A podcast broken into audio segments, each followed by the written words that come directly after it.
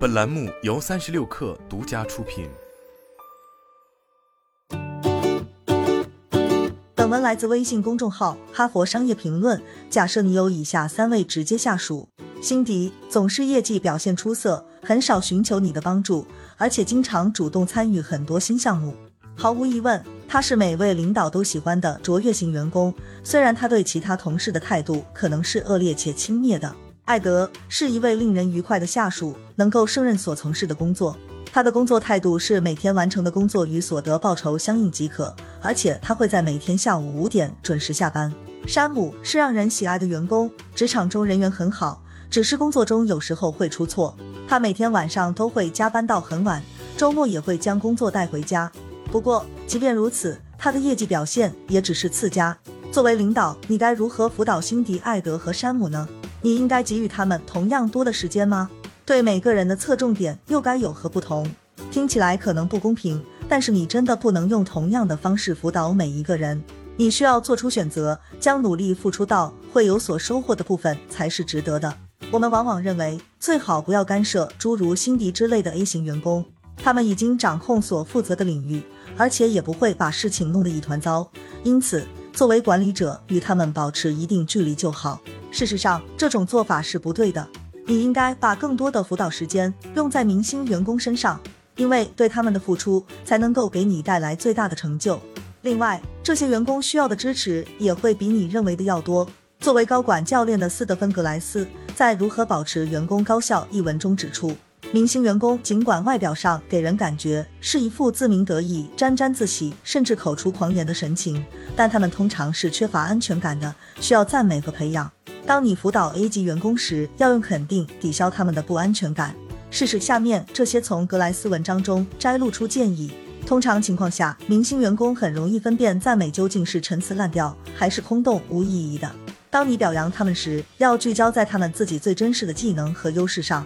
比如，如果一位直接下属汇报说他实现了一项利润很高的销售业绩，那么就要真诚地给予祝贺。如果下属得到了外界认可，赢得了一位大客户，那么你就要在部门会议上与大家分享此事，或群发邮件让大家知晓。要让 A 级员工自主行事，他们会不断提高自己的标准，但是随着时间推进，他们会将自己推至一个不可持续的业绩表现维度上。因此，你要像掌管引擎的行政长官那样，对他们的期望进行控制。实现此目标的一种做法是与他们沟通你的担忧。这些明星员工是关注自身的一群人，因此在你直接与他们沟通其自身发展时，他们会持接受态度。A 级员工倾向对同事持过度审判性态度，除非你明确的追究他们的合作和团队责任，否则他们可能会制造人际关系混乱，从而抵消了其贡献程度。有时候，明星员工会对团队成员不按标准行事，表现出恼怒情绪，或在被要求给予同事帮助时摆出轻蔑神情。在给 A 级员工带来建设性反馈时，要针对他们的行为，而不是他们个人。要详细具体的陈述他们的行为对团队业绩的影响，这是他们会在乎的事情。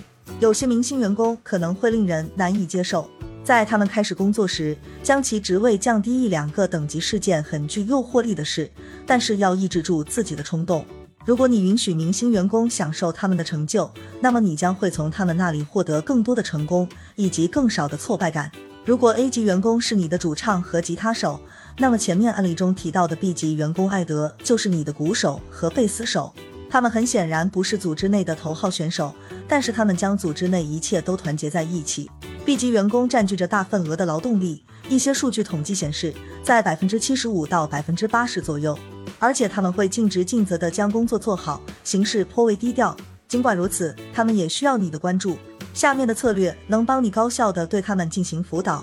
这些策略是基于托马斯·德隆与维尼塔·维加亚拉哈万合著的《让我们欢迎 B 级员工上场》一文中的洞见。有的经理认为应该尽力将 B 级员工提升至 A 级员工的水平。虽然这种做法直观上很有吸引力，但却不是你在时间上的最好投资。原因有很多，许多 B 级员工已经触及能力的极限。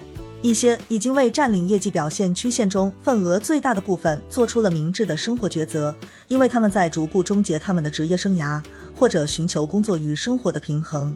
其中只有一小部分人是具备 A 级员工潜能的，但大多数是根深蒂固在 B 等级的。然而，这些人依然能够带来巨大的价值。他们往往是坦白正直的人，会提供一些其他人不愿分享出来的洞见。他们同时不倾向离职，从而不会给组织带来损失。虽然他们不会获得与 A 级员工同等的物质奖励或晋升，但 B 级员工渴望也同样得到肯定。如果一名 B 级员工在处理客户投诉时付出了额外的工作投入，那么就要肯定他，而且要以员工喜欢的方式表达肯定。一些员工青睐面对面，而一些则喜欢公开赞扬。B 级员工可能不希冀像 A 级员工那样实现快速成长和发展，但是他们也不想停滞不前。你要在他们的舒适区里为他们多提供一些发展机会。主管往往将他们的大部分时间花费在那些能力欠佳型员工身上，比如山姆这类员工。然而，这注定是一个亏本项目。当我们提到 C 级员工时，我们所说的并非是那些正在调整自己适应组织的员工或新入职员工，我们指的是那些本可以表现更好却表现欠佳的员工。久而久之，他们不再发挥自身优势，逐渐拖慢整个团队，有时甚至给同事的工作态度带来消极影响。除此之外，C 级员工在一定程度上往往占据着某些职位空间，阻碍了优秀员工的发展。那么，该拿他们怎么办呢？在贝斯阿克塞尔罗德海伦汉德菲尔德琼斯和艾德迈克尔合著的《针对 C 级员工的新游戏计划》一文中，他们给出了一种艰难但值得尊重的方法，给予表现不佳员工一个救赎的机会，但设定公司期望来攻克拖延症，让一切合理化。员工无法在一个真空环境中取得进展，他们的改进需要你的指导、帮助和推进。你要为他们制定具体的目标以及一个明确的终点。如果 C 级员工在具体时间内没有达到一致认可的标准，你要帮助他们体面的退场，要记录下他们的进展或者缺失的因素。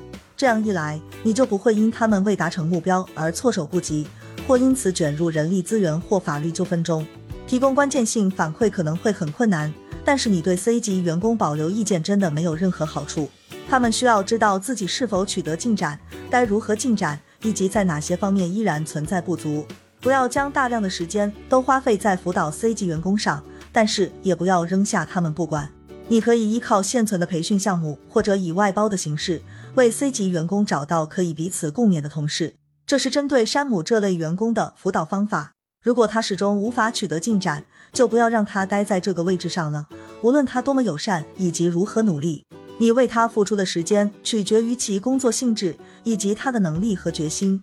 大多情况下，你在几个月内就会清楚投入是否会带来新的进展。总之，对待山姆这样的员工，你需灵敏、迅速地做出反应。你的时间要多留给辛迪和艾德这类员工以及整个公司，这样才会将精力聚焦在能够取得成功的领域。好了，本期节目就是这样，下期节目我们不见不散。